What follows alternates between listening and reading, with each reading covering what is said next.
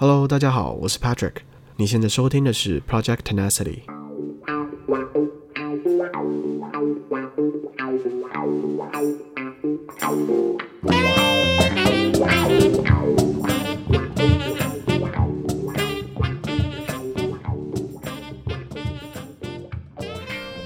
这集我们请到了 Jackie。Jackie 是多伦多正拉面 Jinya Ramen Bar 的老板。正拉面在三年前进驻多伦多市区，从小做起，目前也在多伦多做出了成绩。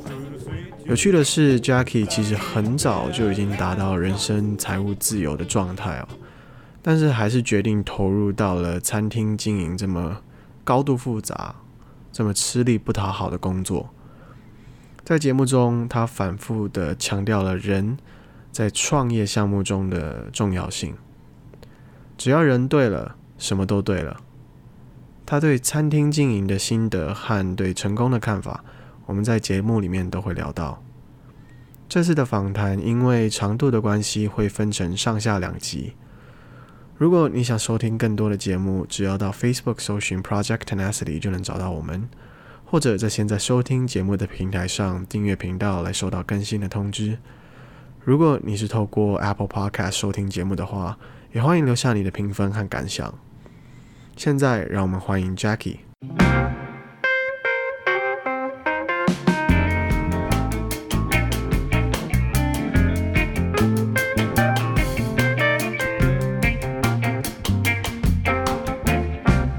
OK。好，今天很开心邀到呃，在多伦多正拉面的老板哦，Jackie。那呃，我刚刚会认识，其实是也是透过一位我们之前采访过的来宾，他是呃在多伦多一方的总代理 Daniel。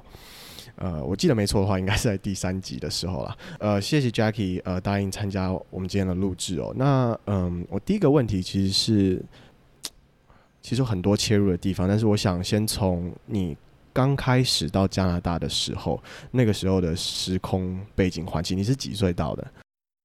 我来的时候大概二六二七了吧，我算是就是大学毕业当兵工作再过来。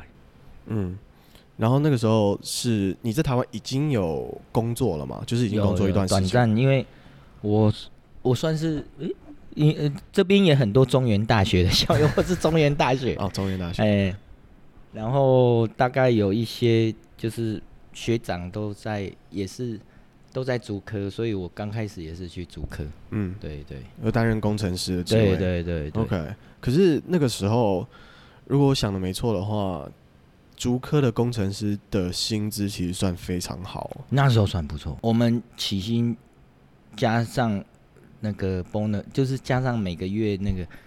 我们都四万吧，四万到四万五，四万四，而且每每年还有股票配，嗯，一年有时候配到两次股票。那时候九六九七年那时候算是全盛时期。嗯。那你为什么会想放弃，然后那个工作，然后到加拿大来？其实真的是因缘际会吧，就是说那时候两条路，第一条路我。可能跟着工厂产业就是生产线移到东莞呐、啊、深圳呐、啊、昆山呐、啊。我们主要原本的生产线分这三个地方去的。那那时候其实我有几个同学就一就那时候就过去，所以就是那时候主管过去都配房配车，福利很好，搞不好顺顺便找个老婆。哇！但是当当那个就是他们要移生产线的时候，他叫我们回来考虑的时候，我母亲有问我说：“哦，你哥哥姐姐都在温哥华加拿大，要不要考虑过来这样子？”嗯，那就是试着申请看看。那那个呃。OK，好，好，哎、欸，刚刚刚聊到哪里？不会，不会，不会，没事。那你说，我们现在转移阵地，从 Jackie 的那个 餐厅到他的公寓里面来哦，蛮好玩的。嗯，然后刚刚讲到，其实你后来到了加拿大，是因为呃哥哥姐姐的关系吗？呃，因为我母亲说，他们都在这边看我有没有想过来。嗯，因为他们。就是说以后可以定居在加拿大。那作为父母，他们想说让我多一个选择，就是说你想选择去加拿大生活的话，那趁这个时间点提出申请。那当然，如果我不要也可以，就是我可能会去中国，就是这样。哦、因为产业链外移的。对，因为台湾那时候电子业的产业链都在外移。嗯、对。那那个时候你怎么样去抉择呢？抉择？嗯，为什么会选择这一边，而不是跟着过去？我觉得可能当下，因为那个时间点，九六年、九七年那时候。那时候中国才刚要开，才要起飞发展嘛。那很多人说他们那边的生活其实跟台湾还是有差。嗯，那其实不是不好，只是另外一种生活的方式吧。因为其实温哥华的环境什么跟亚洲是很大的不一样。啊，居住环境。对对，居住环境很不一样。那当然，因为哥哥姐在那边，所以想说。就可以过来看看，那也申请看看。反正我我那时候申请是申请一清嘛，啊，嗯、这个一清那时候不用不用花什么钱，就 当做一个碰运气。因为你那时候年轻，想说再看一下不一样的东西。嗯，那呃那个时候过来之后呢，你一开始怎么样融入这个环境？你是直接工作吗？还是说去读书？哦、我一开始，我一开始有去读书，那这个说起来也是算是压缩成长吧。就是我一开始，因为大部分新移民来的第一第一步都是会去申申请政府免费的英文课程。那我那时候有去考，考主要是考听说读写嘛。那我其实。也就是因为台湾大学有念过，所以也没有多差。嗯，我记得我当下考完之后，那个政就是在 interview 的时候，那个政府的那个跟我说，政府的课程对我来讲，太程度太简单，他不建议我念，也不要浪费时间。他说你去 college 念。我那时候想说，哦，college 最便宜的就是 VCC Vancouver Community Community College。但是，一去他说要等半年到九个月，这么久，因为他的课程也是政府 sponsor，比较便宜。那我因为这样都减，就是说要等，然后又那个我我哥就说啊，那他给我放到 Langara，我那时候 Langara 算是是一个 college，但是它是衔接大学的，哦、就是他们 formal 的，像 UBC 啊、SFU 大学的 college，嗯。其实我真的，我来加拿大，很多人说来加拿大要先念 ESL，我基本上就阴错阳差没有念到 ESL，我直接进到卡里居去念英文。嗯，所以我我刚开始算是很痛苦，对，因为我的英文真的不好，我嗯台湾的大学联考我英文是放弃，因为我是念工科的，那所以刚开始的头几个月很辛苦，就是。不管是写 essay 啊，或是读 paper，因为整个他们读的方法跟写 essay 的方式跟台湾完全不一样。刚开始真的每天到凌晨一点到三点 写功课，哇！啊，也这样子慢慢其实有奠定一些基础了。然后没上课的时候，我就有去，我特地选一家就是意大利餐厅。因为它里面厨房都吸人嘛，那外面前场也都老吸人，所以就英文那时候学的有比较快，就是硬把自己塞进一个只能讲英文的环境里面，哎，强迫自己去适应，算是算是，因因为那时候刚来，我真的电话都不敢接。因为试着讲过电话，但是他讲不，他听不懂我讲什么，我听不懂他讲什么，反正就这样，所以很挫折。所以我的 answer machine 永远开着，而且我是设定说想三声就进 answer machine 那一种，好快。因为我我觉得说我不想让人家等太久，反正你要就留言啊，那可以的话，我也不会有人接这样。对，所以是差不多这样，然后就。后来就，嗯、呃，Langara 念完之后，我大概有回 VCC 再念吧，因为排队排到。嗯，但是我念了一个 turn，我发现可能 Langara 念过，我觉得 VCC 太简单了。我想说这个，我所以我念三个月，我就跳出来，我就直接去 BCIT 了。那到 BCIT 也是一个英文的环境，就是很不一样，就是我我。念过 BCIT 的修车，汽修科。哎、呃，对我念两年的 diploma，就是这个也是因为我当时听到一个朋友的朋友说，这个修车政府有 sponsor，就是呃，因为是 trade program 嘛，那那个年代那个时空背景，BC 省是对所有的 trade program，尤其是修车这个，他们会就是学费会有有 sponsor。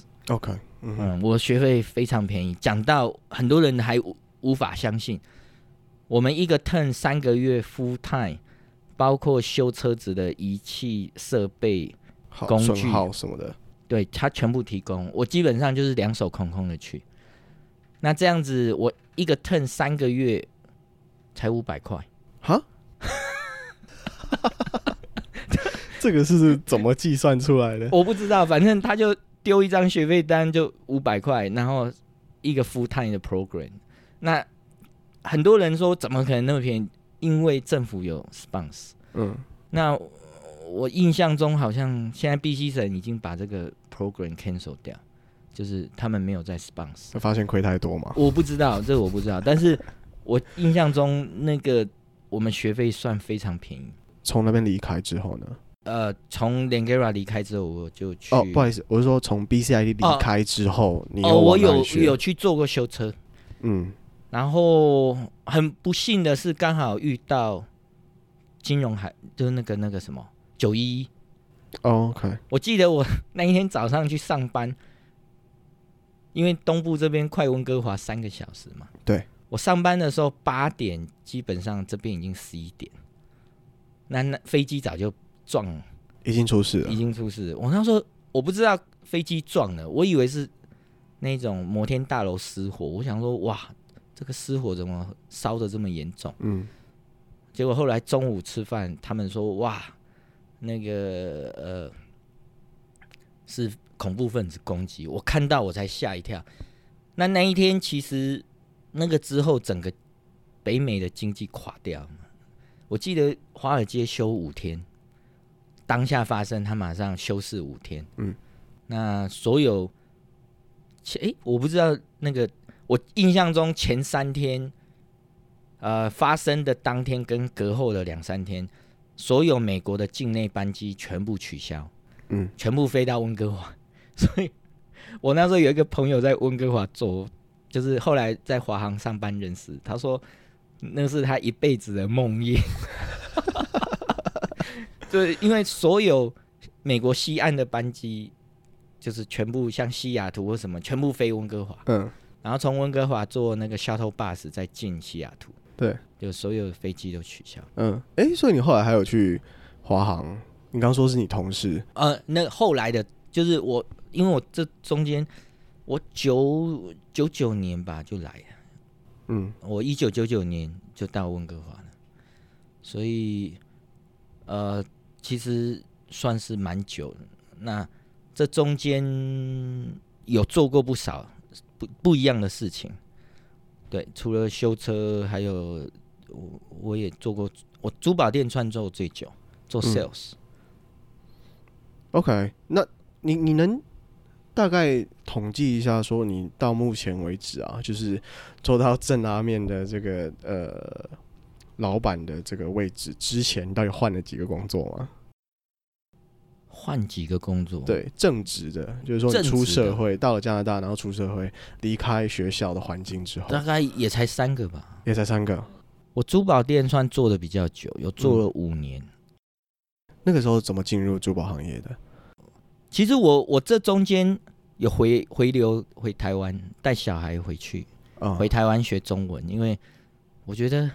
中文很重要，嗯，那我希望我的小孩不是只是会听会说，我要他们会写会看。那我觉得会一个文字才会了解他的文化，才会再去了解背后的这个文化的一些。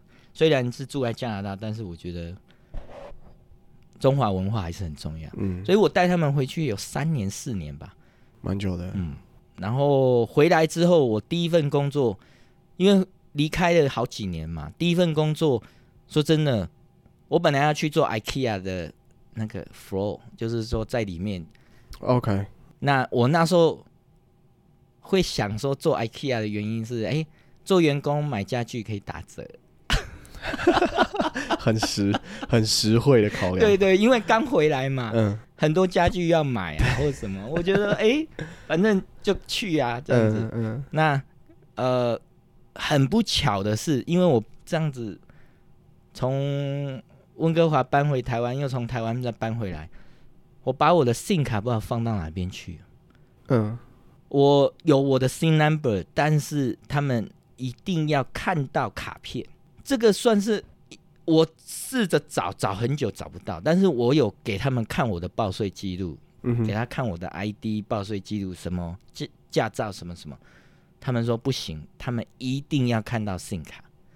那我其实已经通过整个 interview 什么，最后就是因为没有真正的 SIM 卡，一张卡片在他们面前，他说不好意思，他不能请我。哦，哇，我当下就觉得哦。怎么会这样？就是煮熟的鸭子飞。对，然后心灰意冷，就带着太太小孩就在附近吃东西。嗯，去吃东西，然后就去就经过一个 mall，经过 Burnaby 那个 Brentwood Mall 那边。嗯，就一逛的时候，哎，看到一家珠宝店正要开幕，他写 hiring。那呃，这么讲，我以前我待在台湾的那几年。我有去考一个美国 GIA 的鉴定师，珠宝鉴定师的执照。那我就跟他说，我有这个执照，什么什么。诶，他们很有，就表现出高度的兴趣，就是说，哦，那你跟谁谈啊？Interview 什么？那 Interview 两个之后，就是两个主管之后，他们说，哦，那就请我了。那我就从那时候开始进入珠宝行业。对，就。进入珠宝行业，嗯，你在珠那个行业待了多久？很多年，五年吧，五六年。后来为什么离开了？因为做珠宝 sales 做到有一点累了。那我觉得最主要的原因是职场吧，职场。其实职场不管人多人少，都还是会有分分不同的 nation。哦，大概懂你的意思，就是对对对对，OK，它会有一些分化了。对，就是那尤其是，呃，我算是比较异类的，就是说我是 part time，但是总公司给我 full time 的 benefit，因为我的能力跟我做的最资深嘛，嗯，那他们就是那当然新的 store manager 他有他的想法或什么，嗯。那可能就中间出一些事情或什么，我就觉得没关系，算了。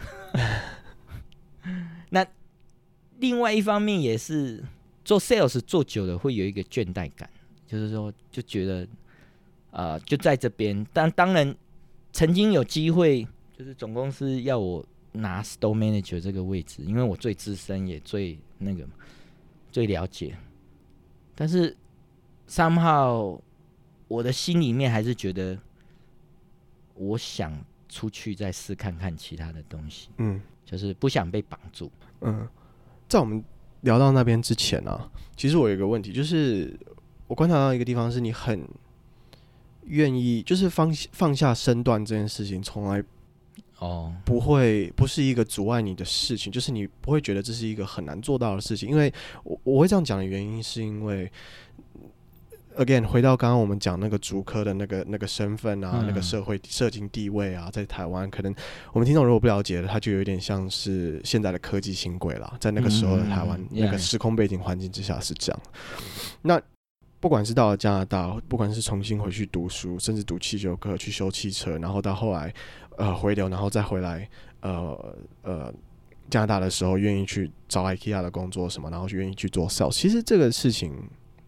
从来不会对你造成阻碍，这不是一件不会。嗯、我我我不知道，我我觉得我这个人就是，我觉得每一个阶段都有每一个阶段要看、要学、要了解的东西。嗯，其实每一个行业都有它的一个特别的地方。我我蛮愿意去看、去了解、去感受，甚至去做，因为我觉得。呃，高高在上，或是说那个我我不是那么的介意说自己的形象或什么的。嗯嗯，我觉得最主要的是你当下做的事情一定要全力以赴。嗯，你想做就要把它做好。那能不能成功？我觉得天时地利人和。如果你是注定吃这一行饭的，其实上天会给你一条路走，其实一定会有一些瓶颈困难。那有时候转念一想，其实所有的安排都是最好的安排。那你把自己手上的事情做到好，其实对自己来讲也是一个一个责任感的一个体现。你另外也是告诉自己说。我很我很尽力，我很努力，嗯、呃，那但是也许我这个不适合我，嗯，我会这么讲，就是每个人每个人适合做的东西不一样，那就是看能不能放对位置，那能不能放对位置，都是要自己尝试过，就像打篮球一样，为什么有些人打前锋打 pointga 有些人做，就是每个人他的强项不一样，但是他一定会试了一圈之后，他才会发现说，诶，我在哪个位置打最好？好，那你就在那个位置，你把它做到最好。就像我一开始到加拿大，我学英文去做洗碗工，其实西餐厅的盘子又大又重又烫，刚洗完很烫，你要马上拿，马上弄。我当下我觉得哇，他就烫到手都要起水泡，但是我觉得说要做就把它做最好，因为你答应人家，那除非你做到趴在地上，否则嗯没有什么可以抱怨，因为自己选的，那自己选的就是嗯你做，当你做到一个程度的时候，会是一个转机，它就会来。但是如果你不坚持，那个转机还没遇到，可能就不见。那我会这么讲，我讲一个小故事。其实我在台湾大学联考完，因为在台湾大学联考完，我们那个年代联考完之后考上大学的，我们要上成功岭。在上成功岭之前是一个空窗期，好几个月。那那几个月我其实有去打工。那我第一份工作是，我背着很重、很沉重，五十公斤一个一袋二十五公斤的宣传单，在台湾他们都会在人家车子雨刷上夹那个宣传单。对对对对，我印象真的，我第一份工作就是那个，我从台北的建国南路走到建国北路，一整条这样走。哇，我做。做大概两个礼拜之后，我每天回家一件事就趴到床上就睡着，太累了。对我，我当然当下我就觉得说，嗯，我能了解说这种派送这种传单的人的辛苦，我知道是什么，但是这不是我要的，那我就我就换，我就换到士林夜市，我去做铁板烧。嗯，那那是我第一次接触到餐饮业，我我觉得蛮有趣的。我也本来是做服务生，后来服务生我就进开始进那个炒炒那个青菜，因为他们有专门在炒青菜，就豆芽菜跟空心菜这样，我就炒那个。也因为这样子炒，当下我觉得那个老板好恶劣哦。我明明是服务生的薪水，怎么叫我进来炒，还是给我服务生的薪水？哦、嗯哼，我这样子做做完，我想说啊，算了，我就还，我我还蛮 enjoy 在上面炒青菜的感觉。嗯嗯、我就想说算了，反正到时候大呃要上成功岭，或是要上去上大学，就是就不要了。他等于是一个就是反正时间到了，我就必须要离开，你就呃对对啊，我我我就想说，反反正就是在士林夜市，感觉那种忙碌也是一种算是一种磨练，因为真的。夜市是你一站上台，你喝一口水可以上厕所，时间已经是快要十一点，晚上快十一点。因为在那之前都是忙，就是忙，就是忙。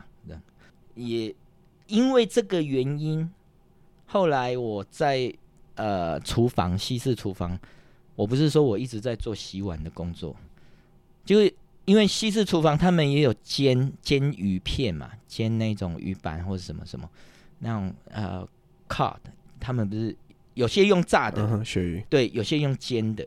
那比较高级的，他们都会用煎的。嗯，那有一次就是他有一个二厨还是三厨，他负责煎的那一个他没出现，好像生病还是什么。嗯哼，因为那一天大厨他就很忙，他要顾他那边要顾到弄弄弄，他就说哎。欸我碗洗完了，他说：“你过来，你帮我。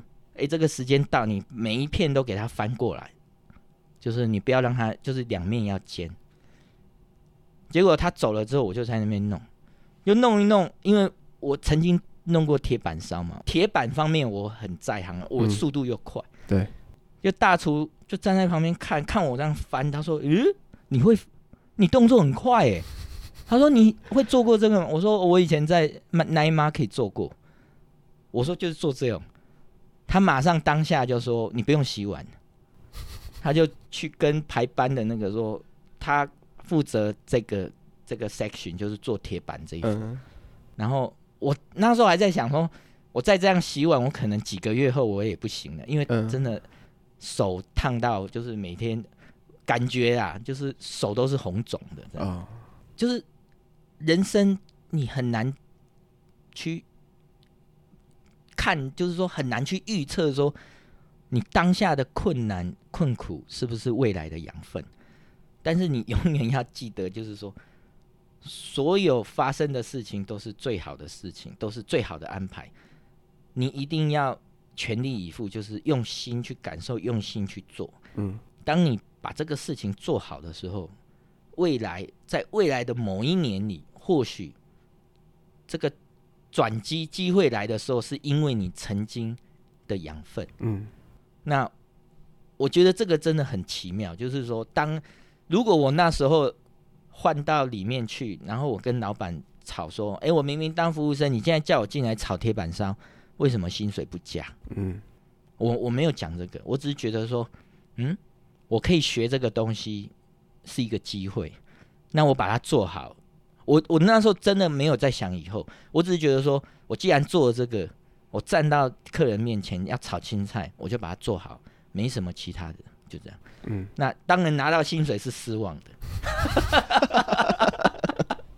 嗯 就就就是这样子。但是我我我，所以我一直觉得说，呃，尝试新的东西不是错，但是错的是。就是说，你没有好好用心去对待它。嗯，那，诶，这让我想到蔡康永的一句话，就是说，嗯、不努力不是过错，但是你会错过。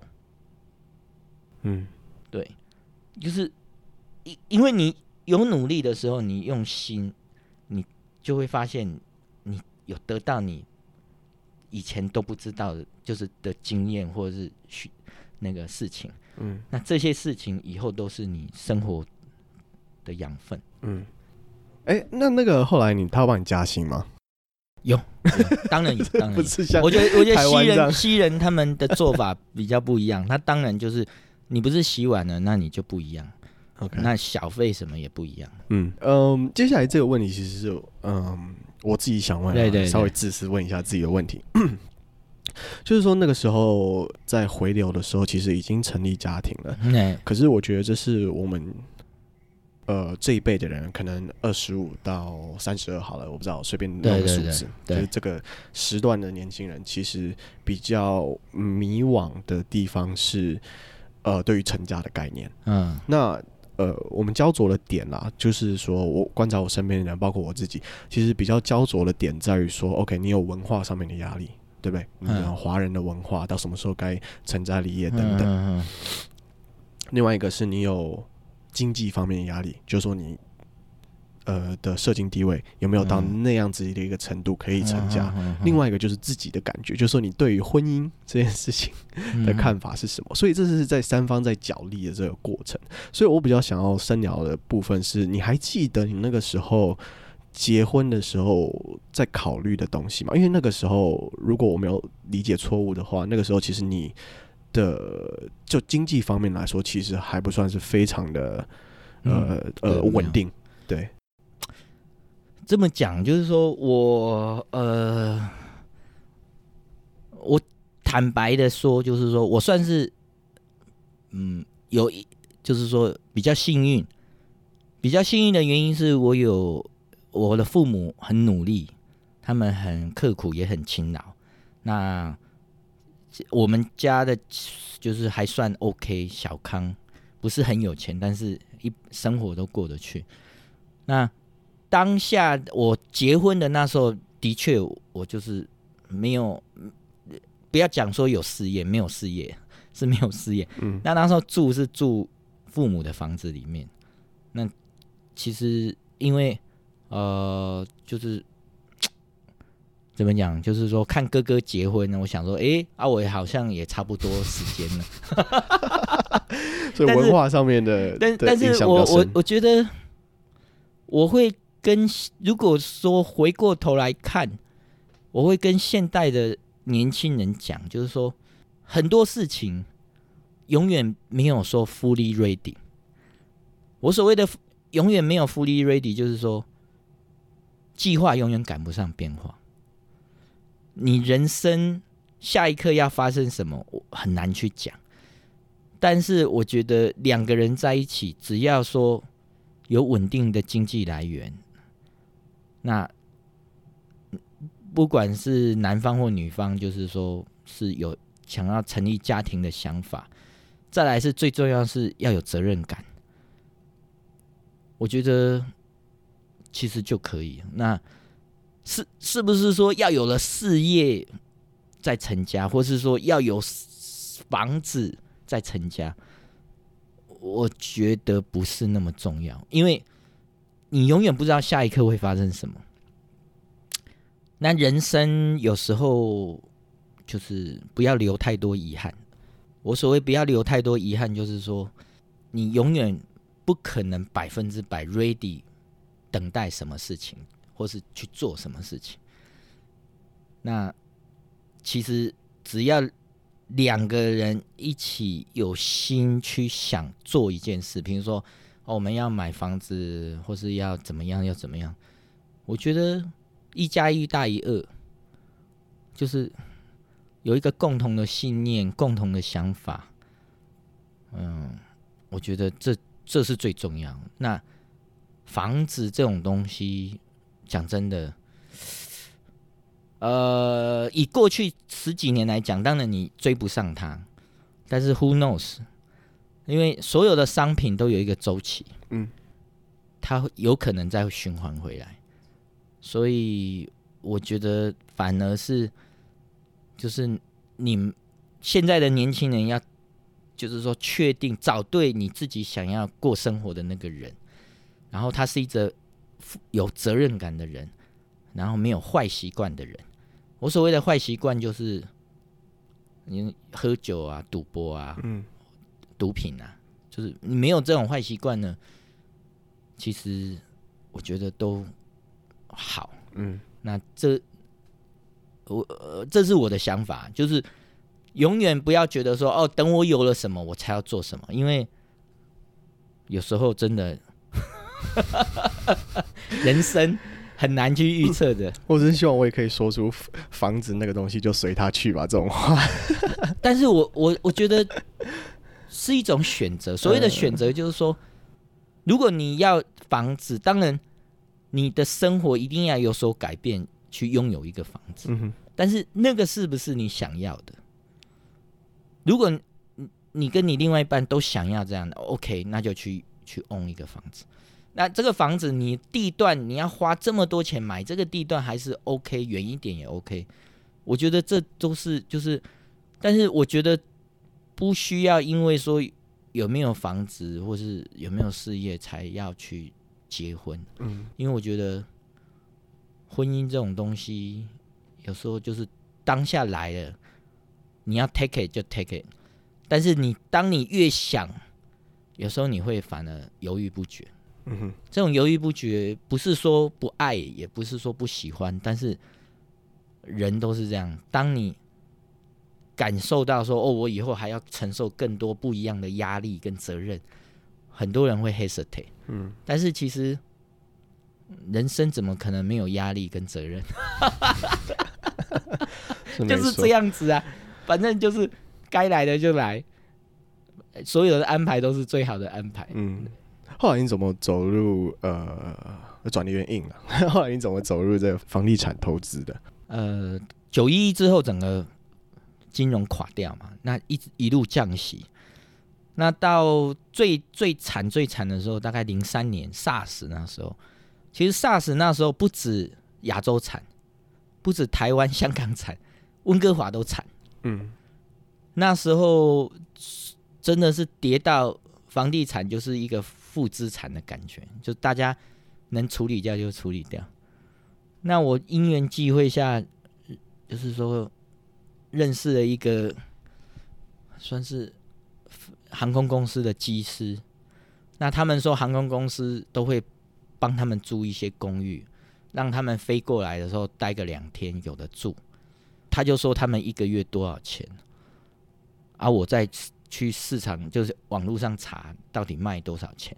那我发现哇，那个投报率十几二十趴。欸哇，嗯，我就觉得说，为什么这种投资没有人看？因为我当下有打电话回去台湾跟我母亲聊，我母亲一听也说，怎么哪有这么好的事？所以我就开始那个，然后另外一方面也开始去看，呃，就是每一个城市未来的发展，因为刚好那个时间点。从温哥华要盖一个那个 sub subway，就是 Can Canada Line，OK，就从从 downtown 一直到 Richmond 嘛。对，然后我就想说，以台湾的经验，捷运站沿线都之后会不错。是，就那时候就开始开始做。嗯，嗯这个房地产投资，所以这是。你私底下在做的事情，还是说成为你的正职？OK，那那时候你的正职是那做做珠宝店，珠宝，嗯，珠宝店。所以这也是其中一个方面。他们要我做 store manager，我不想，因为我的个性比较是，我答应做一件事，我要把它做好。我不喜欢做的烂烂的，嗯、就是说我要做，我要做到最好。那我不喜欢 这么讲。有时候会有一点任性，就是我不喜欢输的感觉。那那那其实这也不是说那个，但是有时候是真的输了啦。但是呃，所以我我那时候一直不愿意，就是说，嗯，因为呃，我知道 store manager 他要 full time，而且很多时间要 stand by。对，就是店里有出事或什么，你要随时到，随时。那我觉得说，那个时间跟压力不是我想要的。嗯，那因为我自己私底下也在做房地产，我常常要看房子，要跑，要去看不同的区什么的。对所以我觉得说我 part time 就好了。嗯，那后来你是在什么时候意识到说你已经实现人生财富自由这件事情？啊我从来没有觉得我实现人生财富自由，嗯、因为我我觉得，呃，我觉得生活够过就好了。我对物质没什么要求。嗯，那另外一方面，我觉得就是每一天当下的事情，我想要把它做到好，我把想要把它完成，我就是一直想这样子。那我也。说真的，什么叫财务自由？我不知道。那我也不会去看说我现在到底有多少存多少，嗯、我我只是觉得说，那有机会当然是让自己的不就是有形资产、无形资产继续扩增。嗯，可是呃，我这样子问好了，嗯、就是说，那个我们不要想说人生财富自由这件事情，嗯、是什么时候你感觉到说，其实你的生活形态以及你所拥有，其实已经远远超过于你所需要的了？嗯，又话说又回来，嗯，有一个论点，什么是需要？我我不知道，已经超过，因为我对需要的定义，或是对需要的标准，我不知道是什么。那有没有超过？我不知道。我如果自己想，我会觉得我没有操控。我因为我只是觉得说，我只是觉得说，我的生活能每天这样过，我有个地方睡觉，有吃都有吃饭，嗯，但是我要把我每天经历到的事，或遇到的事，或即将要做的事，我要把它做好。嗯，呃，我觉得，我觉得 Jackie 其实谦虚了啊。据、嗯、据我们侧面了解哦、其实呃。就是以我们现在这一代年轻人，其实呃是难以望其项背啊。你自己去想一想，就是呃那个时候他刚开始投入呃房地产投资的时候是，呃大概是零零五年左右吧，零四零四零五年，然后到目前为止，不要忘记二零零八年美国的那个次贷危机，其实加拿大是没有打多少折扣啊。那你们自己去算。嗯、好，哦呃那我比较想呃接下去聊的部分是。